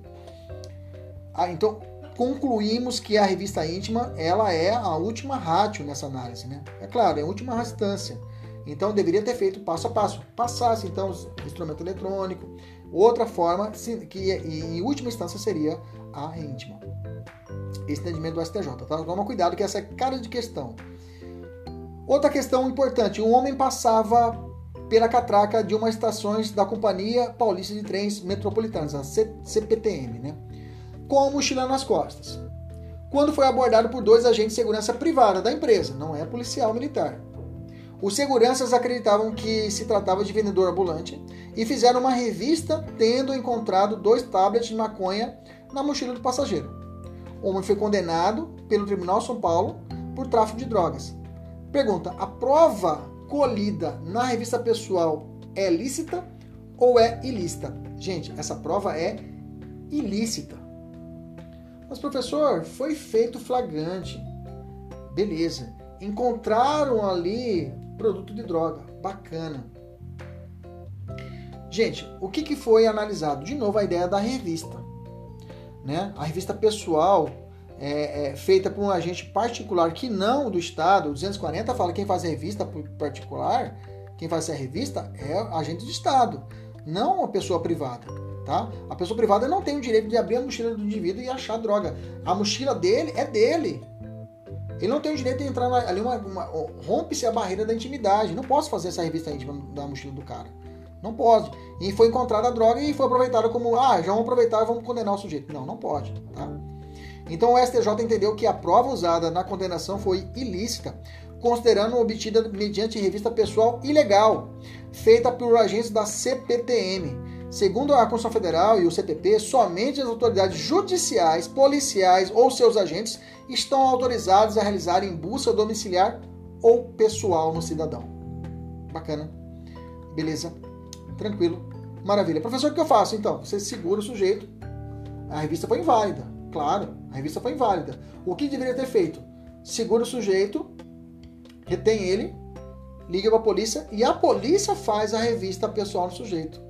A questão foi que o pessoal foi, abriu e fez a revista pessoal, os próprios agentes policiais privados. Aí não pode.